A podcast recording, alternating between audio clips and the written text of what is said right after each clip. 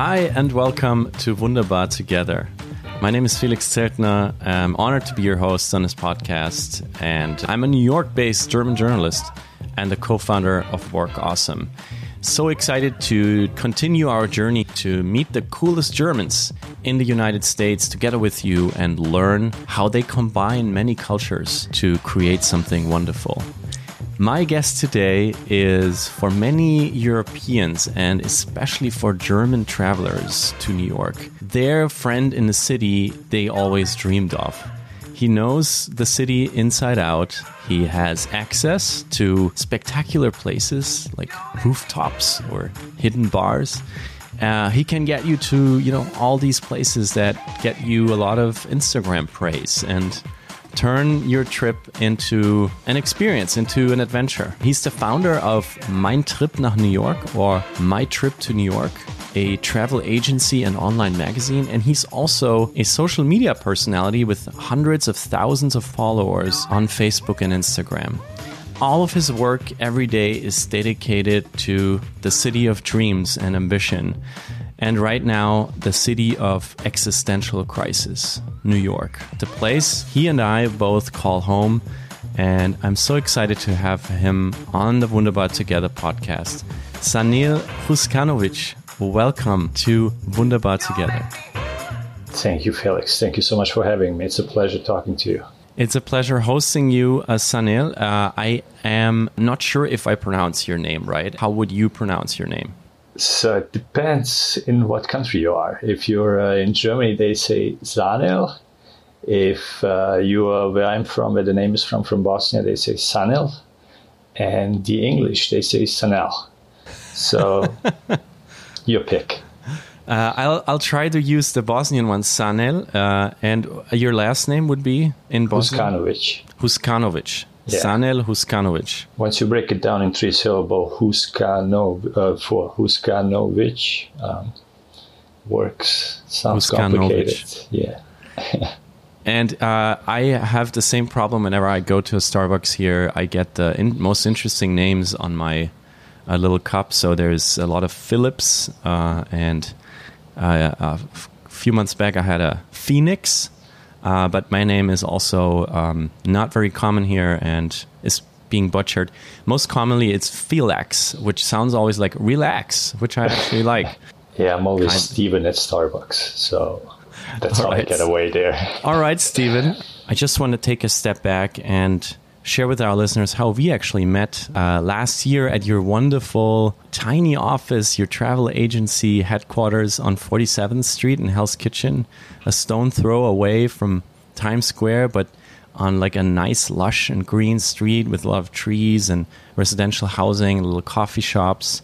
And your bustling little spot, just like in the middle of the block. We connected over um, our love for the city and also because uh, my wife Christina and I we had written a book called Stadtnomaden or, or City Nomads in English about our experience as a family of moving to a new neighborhood in New York City every month for one year. Our adventure that has changed our lives a lot, and you praised our story. You you you you showed us how you help people experience the city, and I remember you know sitting with you in your office, uh, surrounded by tourists coming in and out, taking pictures, booking one of your tours, saying hi to you because they know you from the internet, from social media, uh, talking to your employees, and, and being super excited about arriving in New York, seeing, you know, going out on tours to the rooftops of Manhattan or hop on a special bus tour that you have curated. Uh, through the outer boroughs, including Queens, where you are now. And in the center, there was you, um, the, the central figure smiling, the successful uh, entrepreneur in the middle of Manhattan. So, yeah, first of all, thinking back then when we met, I really admired you and what you have built, and congratulations, uh, really, on what you have made out of you know your business in in New York City. And uh, well, now we are in month uh, seven, I guess, of this coronavirus pandemic here in the U.S. It's not going well. The lockdown of New York happened in uh, in mid March no tourists ever since. Uh, borders are closed, airports empty. And the industry you are in, the hospitality travel industry, is in an existential crisis that it probably hasn't seen ever before. Um, after years and decades of booming, and New York is as well. So, may I ask you how have the last few months changed your life? Um, yeah, it's definitely changed tremendously. It's it's it's there's been obviously a lot of hardship, but there's also um, been some some kind moments as well. Uh, I think once nobody was able to imagine that this this is gonna going to happen, right? When once I remember um, being on the phone with my mom after the after President Trump announced uh, that they're closing down the border and shutting down the country, and I remember overwhelmingly being hit from all over with emails, messages, comments all kind of stuff. So I decided just to go live on uh, on Facebook and on Instagram and kind of just talk to people um, while walking through the city, and that's what I did. And telling them, look, I cannot imagine this lasting that long because this city is so dependent. Every 12th job depends, or every 11th job depends on tourism. So there's no way they're gonna keep it shut longer than maybe two, three, four weeks the most.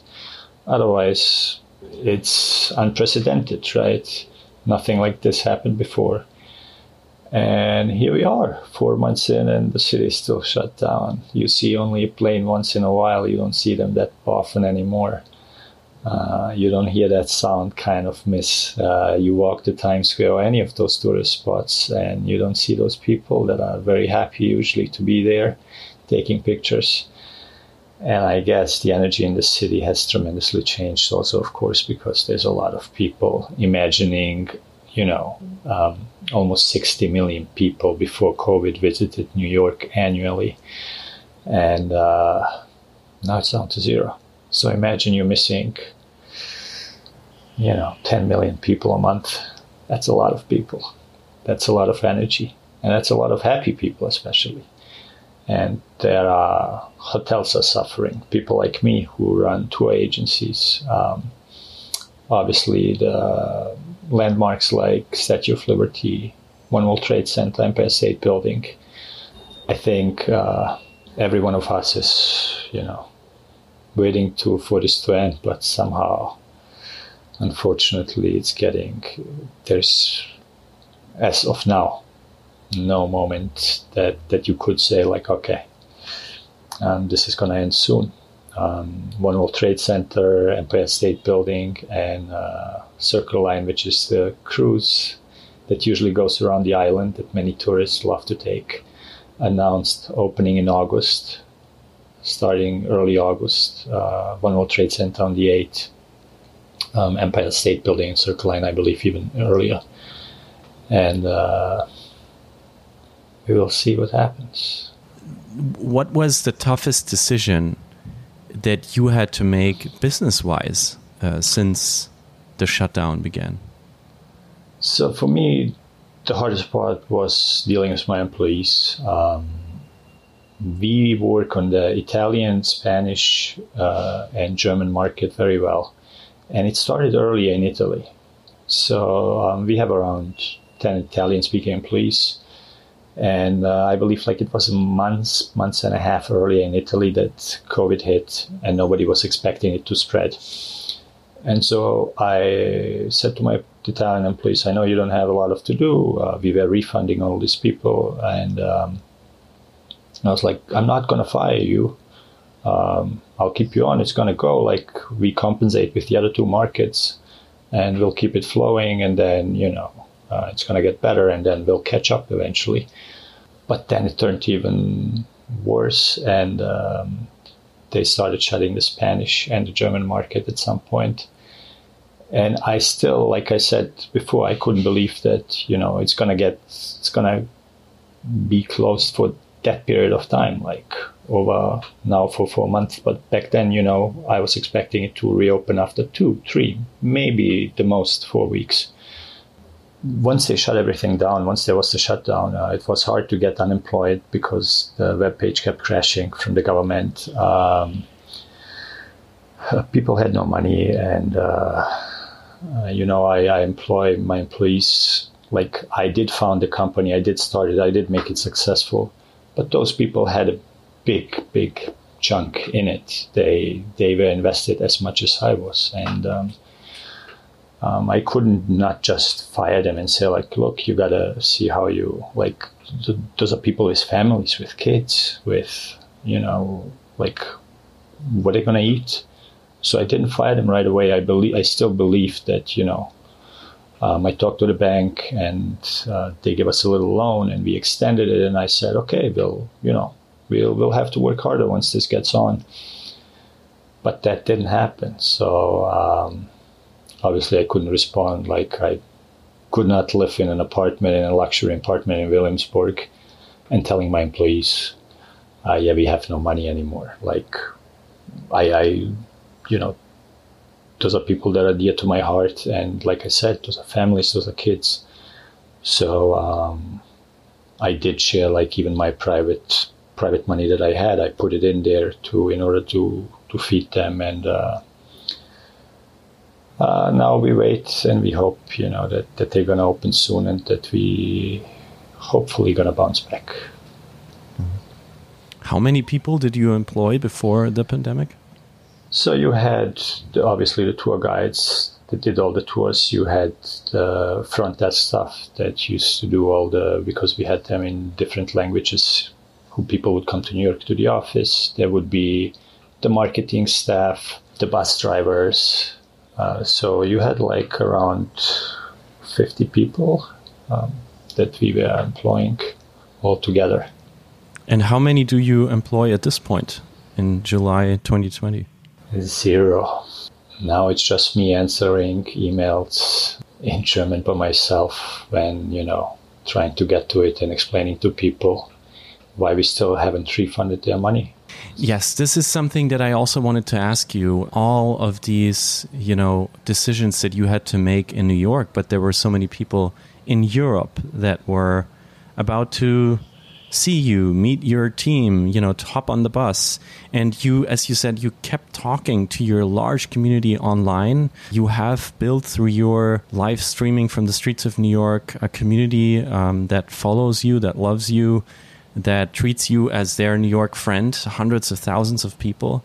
And uh, of course, many of them book a tour with you when they get here. So, how did your followers react, uh, especially to your more recent posts, which show you between protesters or in front of boarded up stores or alone on, on empty streets in Manhattan? What, what was the kind of what is the kind of feedback you're receiving at this point? So I've been uh, keeping people informed because they wanted to be informed. They were interested, like they love New York. This is people who really, you know, they. I was part of their daily life. Like one of the sweetest gifts I received was um, because I would go every Monday. I would go live for a half an hour, and I would just walk the streets of New York and tell them some New York stories and show them the streets a little bit. And uh, it was like a TV show, kind of. And one of the sweetest gifts I received was this two little kids that uh, made, made a little drawing and uh, telling me how grateful they are that they can, they've been to New York and how grateful they are that they can see it through my lens. And uh, it was really touching. And then recently, of course, because like I said, you know, we ran out of money. Um, unexpectedly and unfortunately, and I was not able to refund people yet, which I still intend, obviously. But we, like everybody else, have to wait for the business to pick up in order to give that money back. But those people that didn't receive the money, I'd say 70% of them reacted in a very nice way. But then there was a small part uh, that started posting a lot of hate uh, comments and stuff like that and telling me even when I was like reporting from the protests, right, which is kind of serious stuff. And I was just showing them what's going on and how it's going because like stuff, some of that stuff is being portrayed on TV and the newspaper different, uh, which I would always obviously follow online. And uh, I would show them this stuff live in order for them to be able to, you know, make their own mind up. But like those people that didn't get the refund, like those 30%, they put a lot of hate in there, and uh, they said, I'm enjoying myself in New York right now, not knowing that I had to give up my apartment, not knowing that I lost family members to COVID, um, not considering that really, not knowing that uh, you know I had to fire so many people, and like not knowing that there's so many people that are uh, suicidal actually, and you know the the rate went up as as you can see in the newspapers and uh, certain certainly online. And so I just I, I interrupted and I said like I, I need to take a break from uh, from being shamed, kind of by a small amount of people, obviously, again. But uh, uh, when you have good intentions and then they fire back and you get blamed for them, it's not easy to uh, to digest it. You just said you lost family members to COVID nineteen. Uh, Did yeah. I hear that right? Yeah, yeah. I lost uh, one uncle and my aunt. Um, the uncle was an older gentleman. I mean, not that you know, obviously. Um, but um, yeah. In Germany or in Bosnia or where? Uh, the uncle was in Bosnia. My aunt was living here in the United States in St. Louis. Wow. I'm so sorry for your loss, Sanel. I, Thank you very much. Uh, I can't imagine, on top of the stress that you just described, to digest or process uh, or even try to process the loss and the distance that doesn't allow for ceremonies or gatherings uh, as a grieving family. So, uh, well, thank you for sharing this here. I, I hope that all our listeners can maybe take this as a second to think about the people they know that have lost family members. There are so many now, and especially here in New York, uh, everybody has knows off or is affected in their personal circle. So very sorry to hear. And also uh, coming back to our conversation before, where you say, well, there's these haters um, that don't understand where I am, and they don't understand my grieving and my situation and my suffering.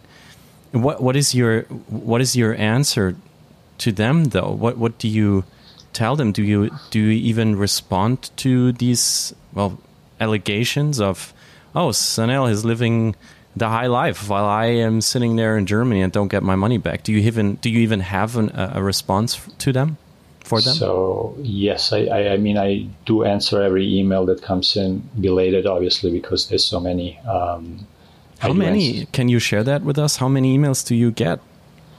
Um,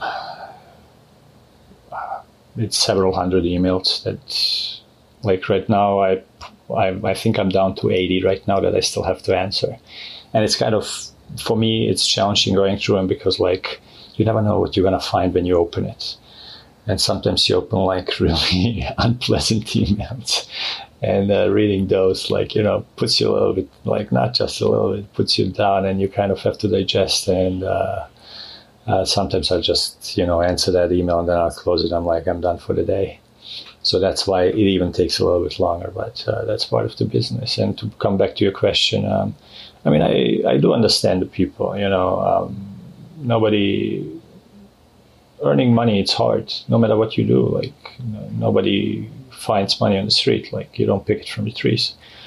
Um, so, um, you know, I would have the option to block them online, which I would never do um, uh, because those people paid fair money and they deserve their money back. I do understand that. But unfortunately, it's not like I'm here flaunting, uh, like uh, I'm, um, you know, spending money on strip clubs and uh, expensive cars and luxury hotels. Like uh, I'm sleeping on a couch.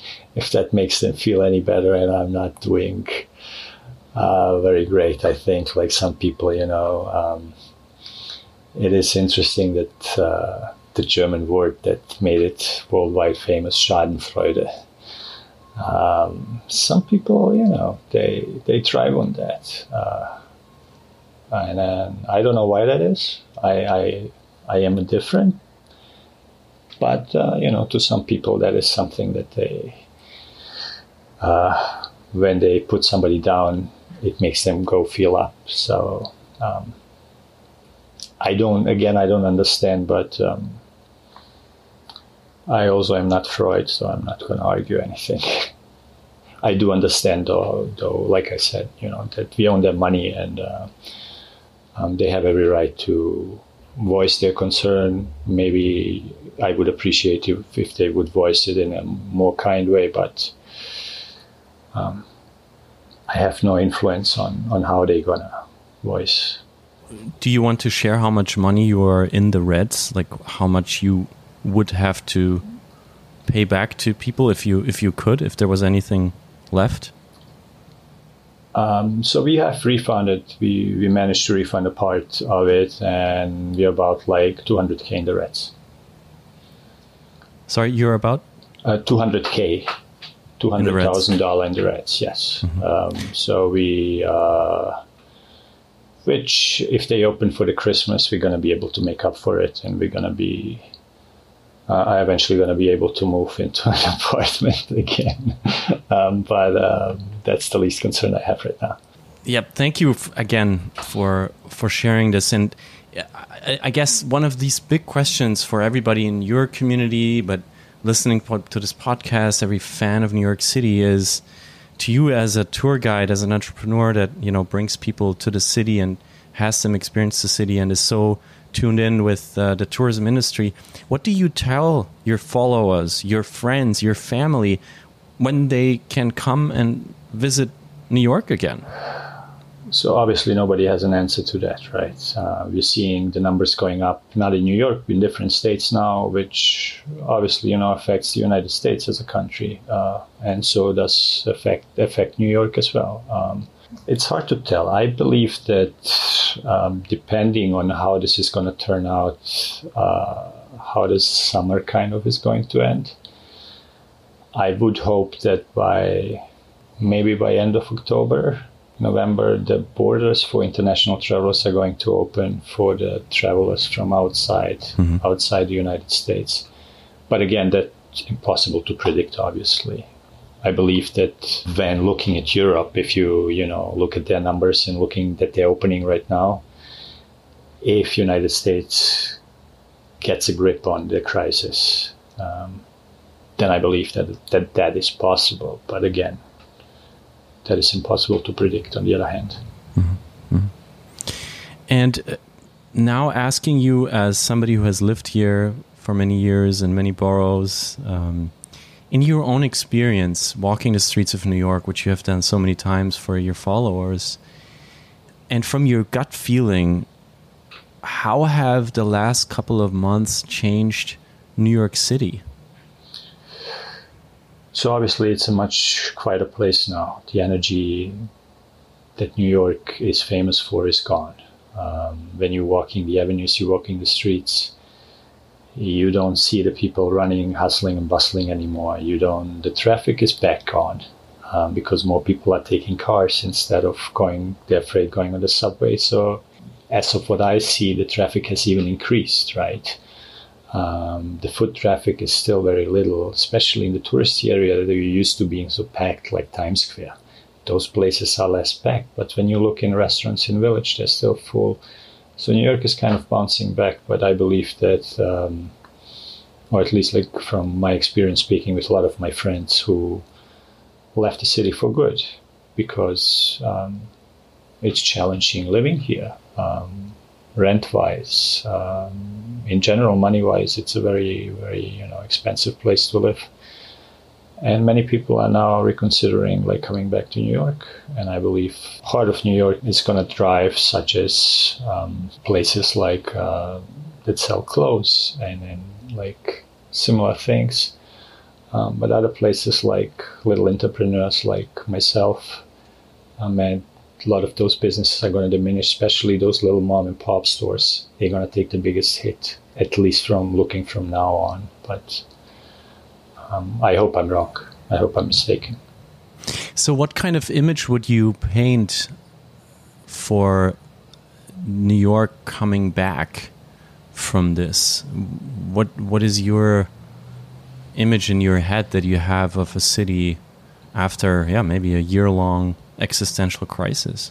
I mean, you, you know, the interesting part about New York, um, it's been down so many times and it bounced back so many times. And uh, New York is this one place that, why I personally love it so much, because it's able to re- reinvent itself. It's able to reconstructure. and um, here in New York, uh, one thing I learned is take the crisis and see it as an opportunity instead of um, something that is bad. And that is um, that is something beautiful about this town.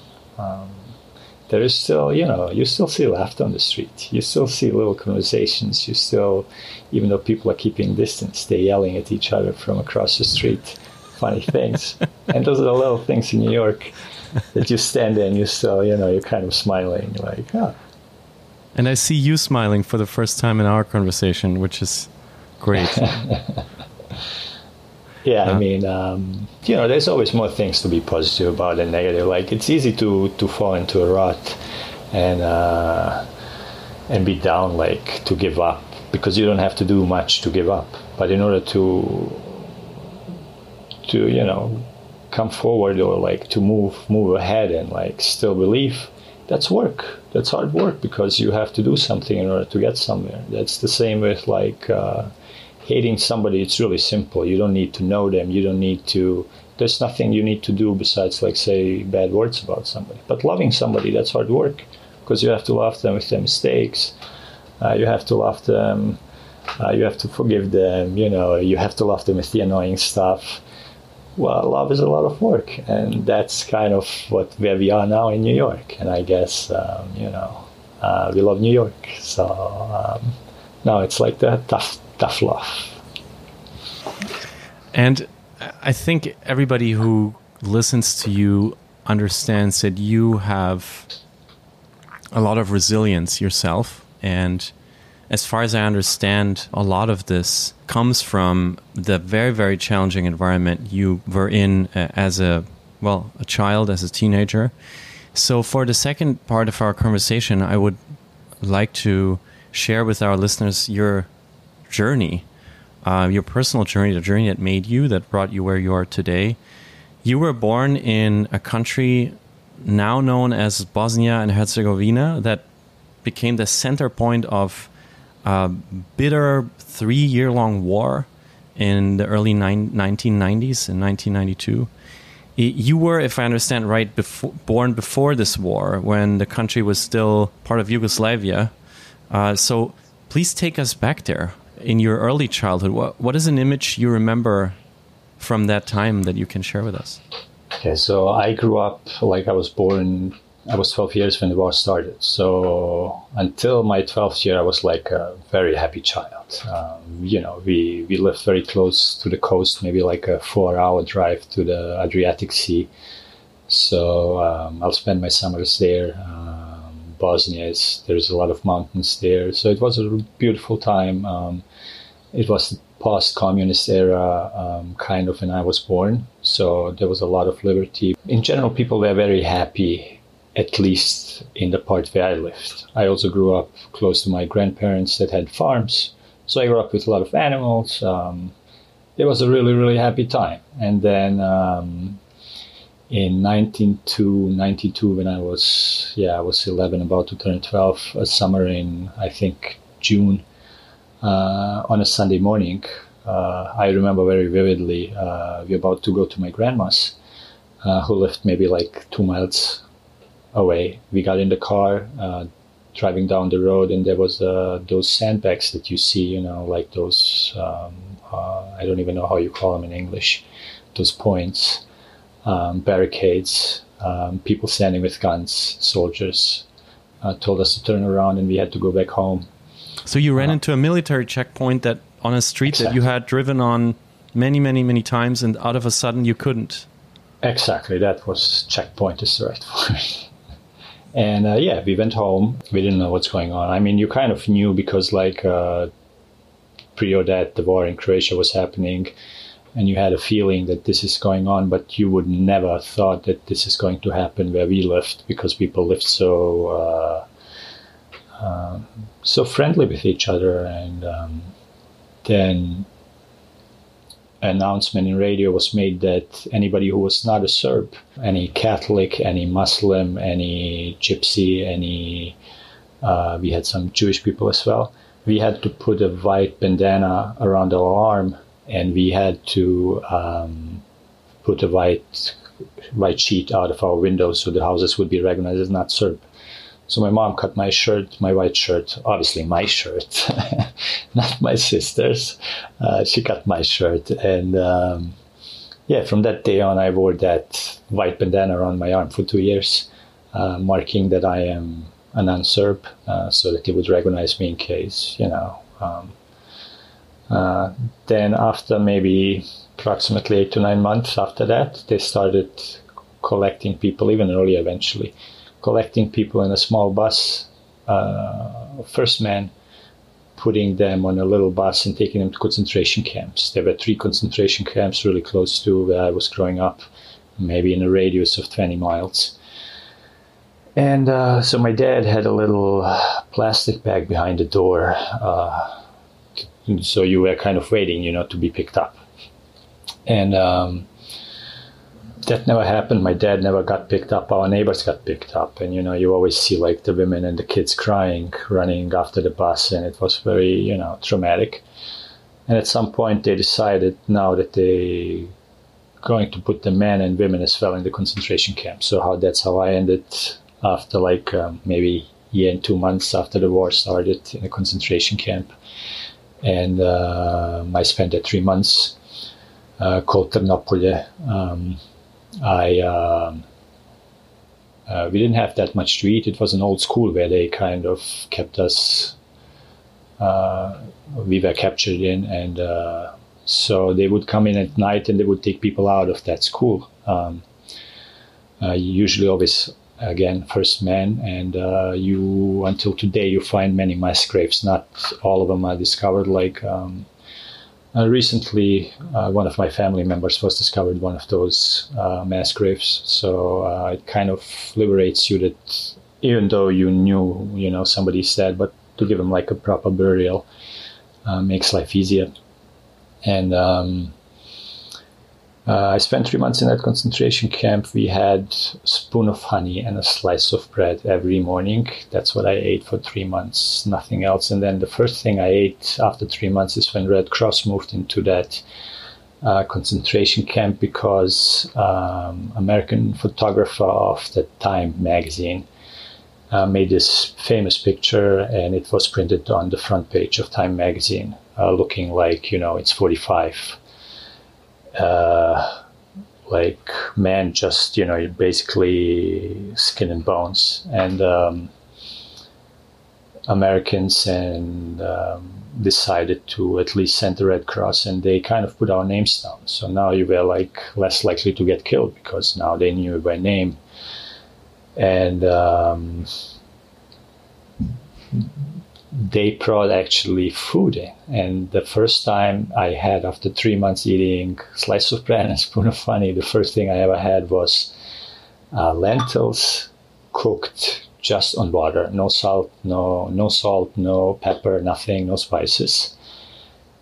And uh, that was the best meal of my life. I remember it so vividly, like today, and I'd pay anything and to any chef who, who would be able to recreate that taste uh, Sanel, to understand the horrific time that your family and you yourself went through, this was a war along religious lines. It started in 1992. The Serbs are today understood as the main aggressor. Uh, and how did your family fit into this picture between geographic and religious lines? Just to help us understand why were people taken to like you taken to concentration camps by whom and yeah. what was the purpose of it? So it always depends who you ask right? If you ask the serbs or the croatians they say like it was a civil war. If you ask the bosnians they would say it was an aggression from serbs uh, so the countries serbia and croatia today. It depends what part of bosnia you lived they had different fights. The part I lived in, the, the Serbs were the majority, and um, so it goes back to the occupation of the Osmanics and the Nazis, where a lot of Serbs got got murdered there, and they were taking revenge. And um, so, if you were a non-Serb in the region where I lived, you were an open target. They could do anything. So, um, for example, I mean, you know, I've seen like bunch of people getting murdered. And one of the worst things that I saw was a, a two year old girl getting shot in the head by a sniper while walking maybe like 15 feet ahead of me. Um, we are going to collect bread, so we would go every morning to collect bread uh, in a concentration camp. And she, uh, she, and her father are ahead of me. She's two, three years old. Um, he's holding her hand, and all of a sudden she, you know, kind of collapses. And the father is holding the hand, and he's like telling her, "Stop playing around, you know, don't horse around." And then he looks down, and uh, there's blood all over. And like I've been standing behind and watching this scene. So yeah, again, you know, the the Serbs were the one in my region that committed genocide. That is also uh, that they were prosecuted for in Den Haag and convicted. And uh, similar situation, like um, I tell some of my American friends, similar situation to what's going on right now in the United States with Black Lives Matters is that you have those statues from the Civil War, right? You have in Bosnia, in the region where I grew up, you have Serbs building statues to soldiers that were, for example, Karadzic, who was, uh, you know, uh, convicted to commit genocide. Uh, they're building statues for those kind of people because they're, they're still the majority in that part of Bosnia and nobody can really stop them. So it's kind of, I don't know if it is, but it feels to me kind of similar to what's going on right now in the United States that you have a lot of statues in the South where even after they lost the war, they were the majority, so they still were honoring um, their soldiers, even though they were eventually on the wrong side. And uh, now, you know, the chickens are coming to the rooster kind of back. Uh, you just re- referred to Radovan Karadzic, the president of the Serbian Republic, if I remember right, during the Bosnian War, who was then much later convicted of genocide by the International Criminal Tribunal and was a leading figure also for me when I grew up on the news because this was obviously a war that for the Germans happened right in front of our door and that we did not understand as as children until we had refugees coming and being part of our kindergarten groups or school classes or our churches, our church communities, and then you know shared stories with us, or we started to become friends, and you know we would play sports together, and yeah, be be one. Um, so, may I ask you? You were one of them. You were one of the people with your family that came to Germany. What do you remember from your arrival in Germany? Is there an image, a sound, or or a smell or touch? Oh yeah. Um, so uh, I remember also like um, I have a very very very vivid memory. So I remember very well coming to Germany. I was one of the refugees coming. Um, what happened is eventually there was a German journalist called Martin Fischer. Um, he was from Bonn, and he engaged in helping refugees coming to Germany. So um, he helped us uh, across the border from Bosnia to Croatia uh, because you need like a specific visa. Um, so we managed to cross the border, get into Croatia after trying, I think, like 10 or 11 times. So I'm until today, like I'm traumatized going to any kind of border.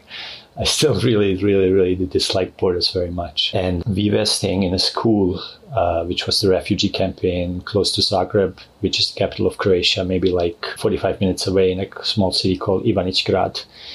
And um, he organized families who would adopt us in Germany. And one family that adopted us was uh, a family Heinz in a small village in the region of Germany called Eifel or uh, Hochwald.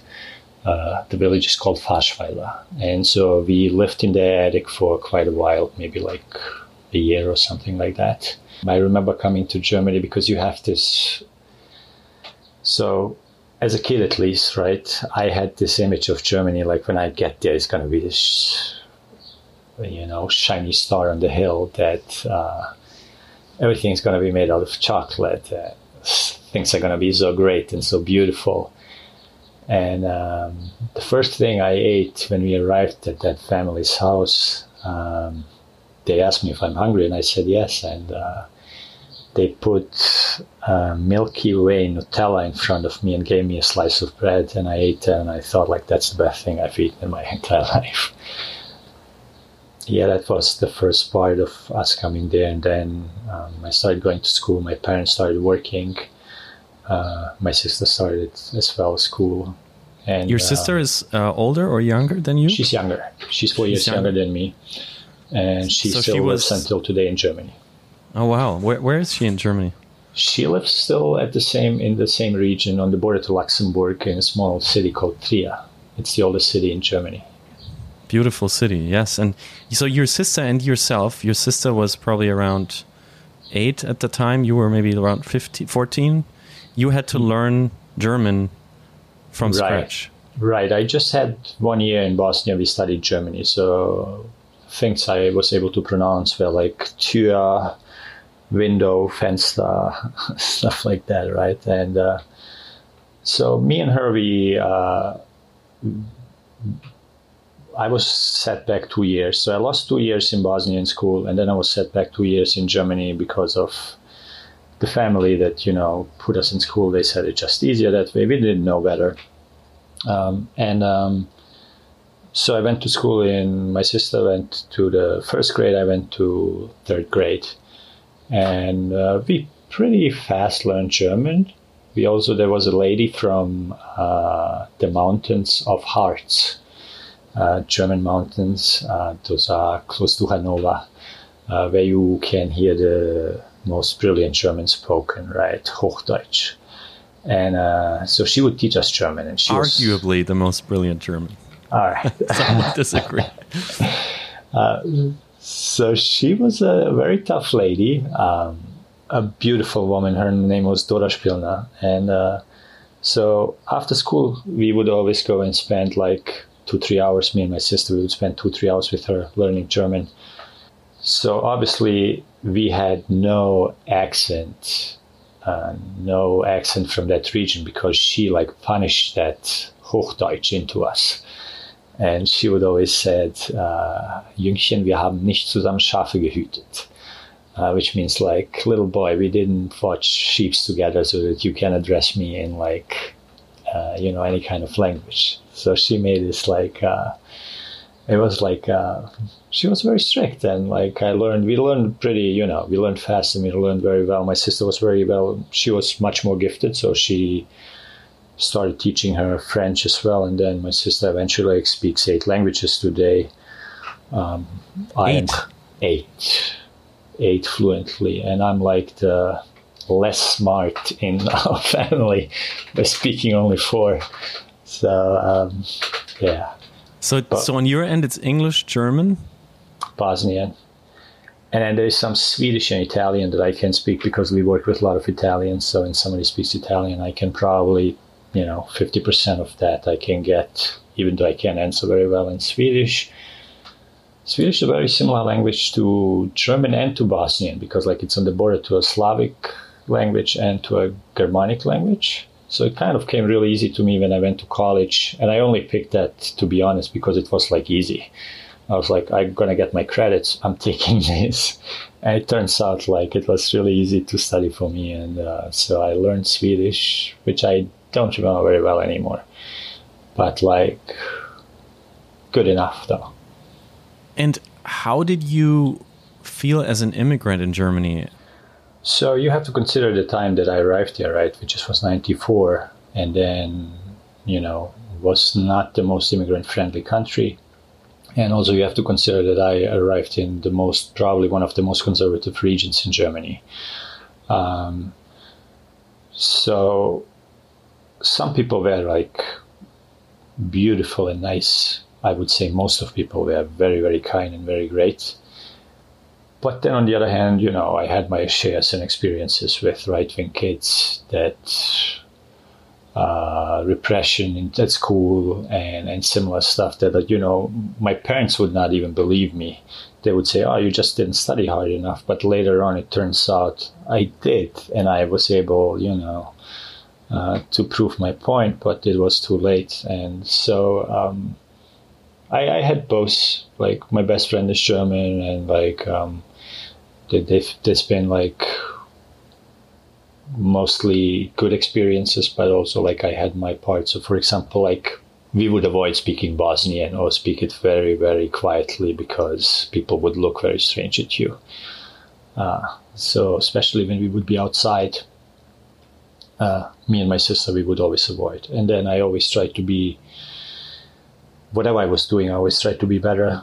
Same for the language, you know, learning the language in a way that until today, I think I speak really, uh, you know, in a way that people, if they don't know that I'm that I'm not German, they would never assume that I, they would never recognize uh, if I have a, if I would have an accent or similar.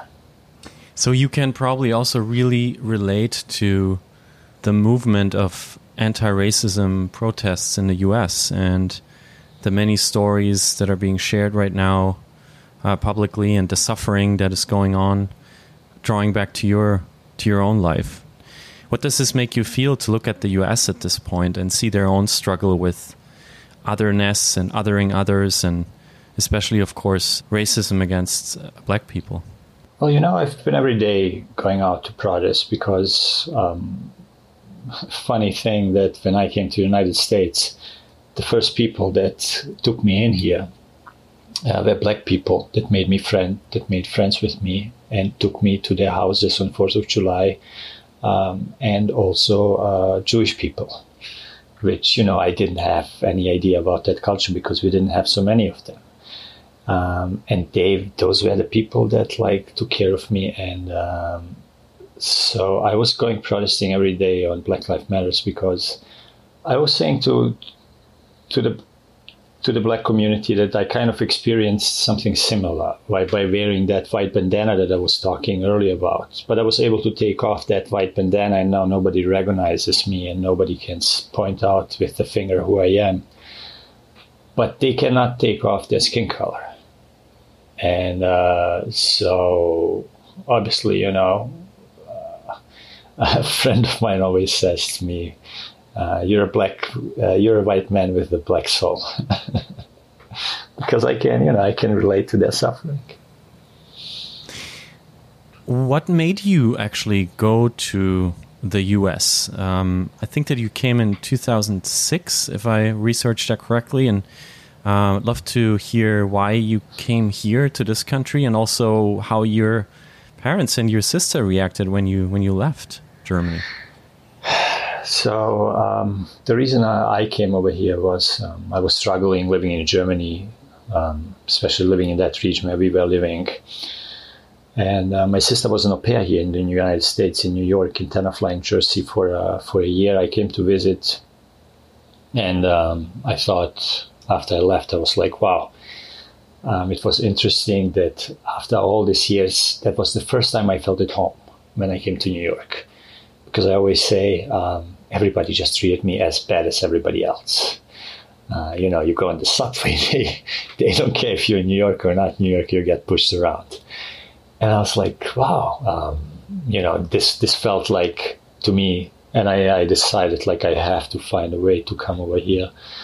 Uh, obviously, my sister and my parents were not too happy about it, but very supportive though. Um, they understood.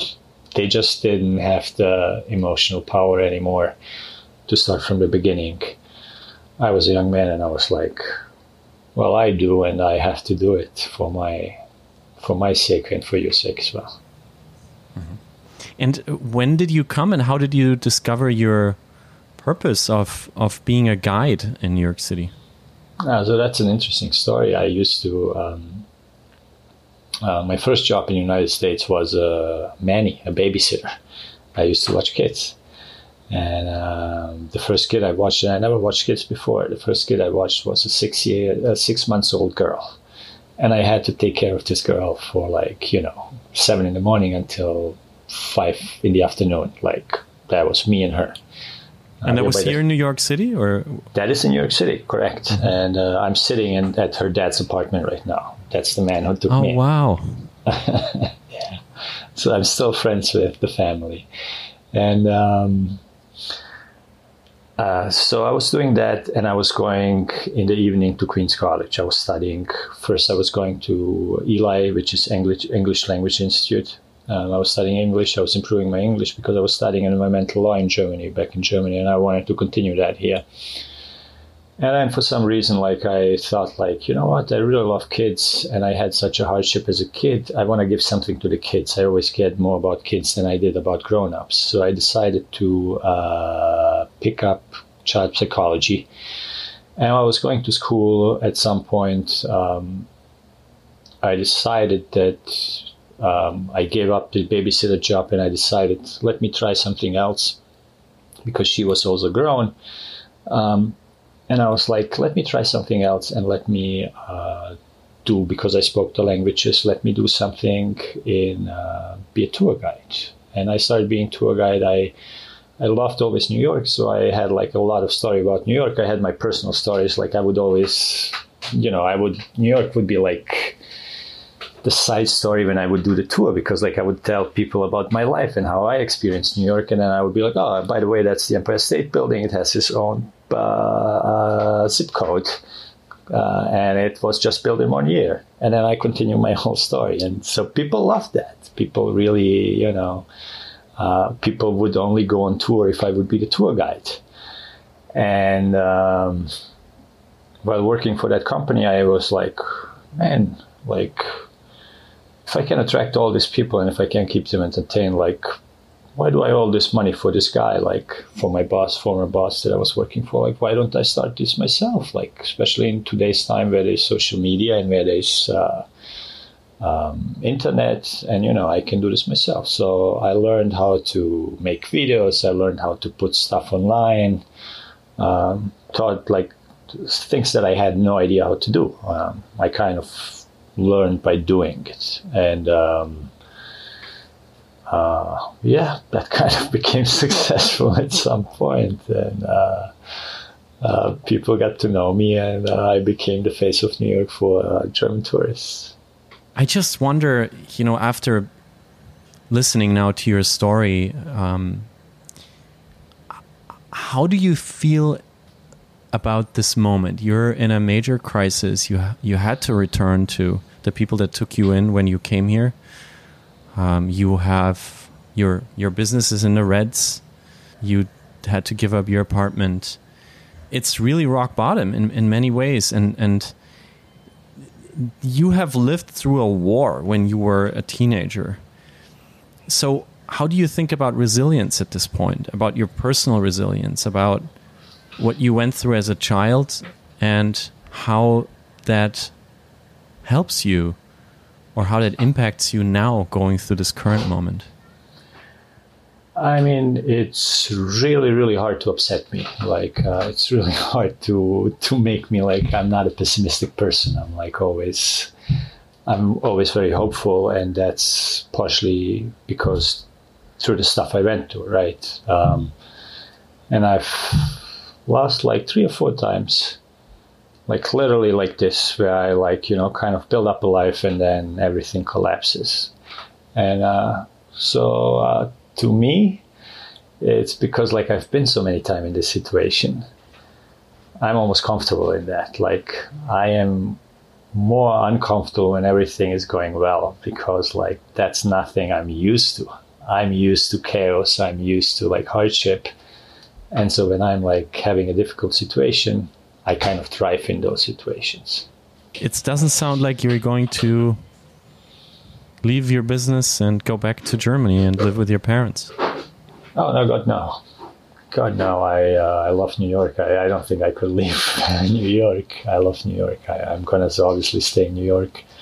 Um, my my biggest concern at the moment is uh, paying the people off that I owe money because that is something you know that is uh, that really bothers me that, that I think about every day.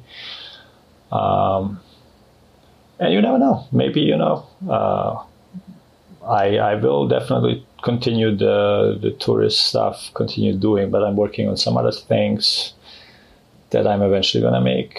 And who knows? Maybe they emerge like bigger. Like uh, there is uh, at the moment I'm talking about. Um, going into the hotel business. Um, then there is uh, Germans are missing so many things from from New York, from the Christmas stuff to candies to all kind of stuff. So right now I'm like sitting at home, and when I'm motivated, I'm putting like on those kind of things, and then I'm gonna put those on. Maybe I'm gonna become the new Amazon. So you never know. Sanel, I want to thank you uh, for taking the time to share so much of what's going on and how you make uh, lemonade from lemons uh, every day. And I think this is encouraging to everybody who is listening, uh, but especially to all the people that are affected right now by this crisis. And I, I really admire your optimism and also your, your openness about everything that has happened in your life and that is currently going on. I think um, for, you know, people like me that grew up in peace, uh, there's a lot to learn about resilience, and especially from people like you uh, in a moment like this. So, thank you for your time and for your insights. And uh, I just have one last question that we ask everybody on this podcast. What song makes you, Sanel Huskanovic, feel wunderbar?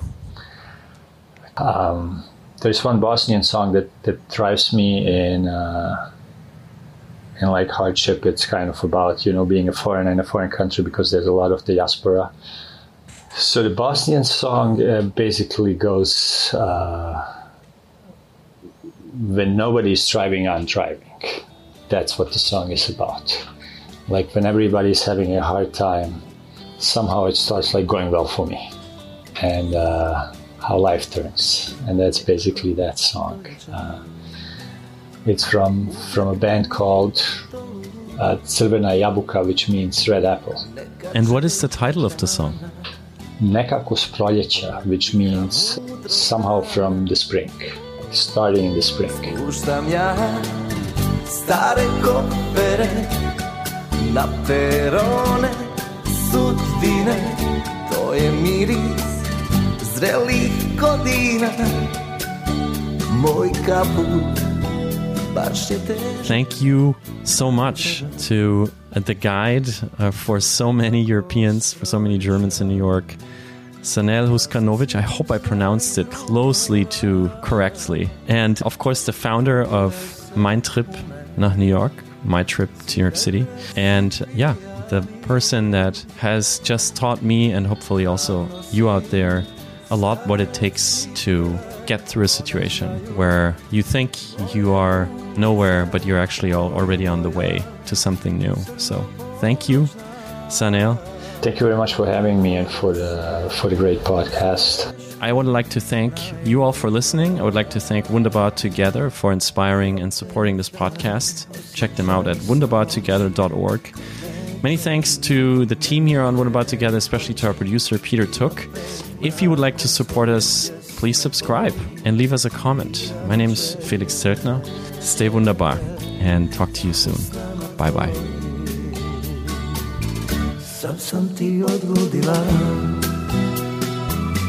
nekako sam ti tako stoljeća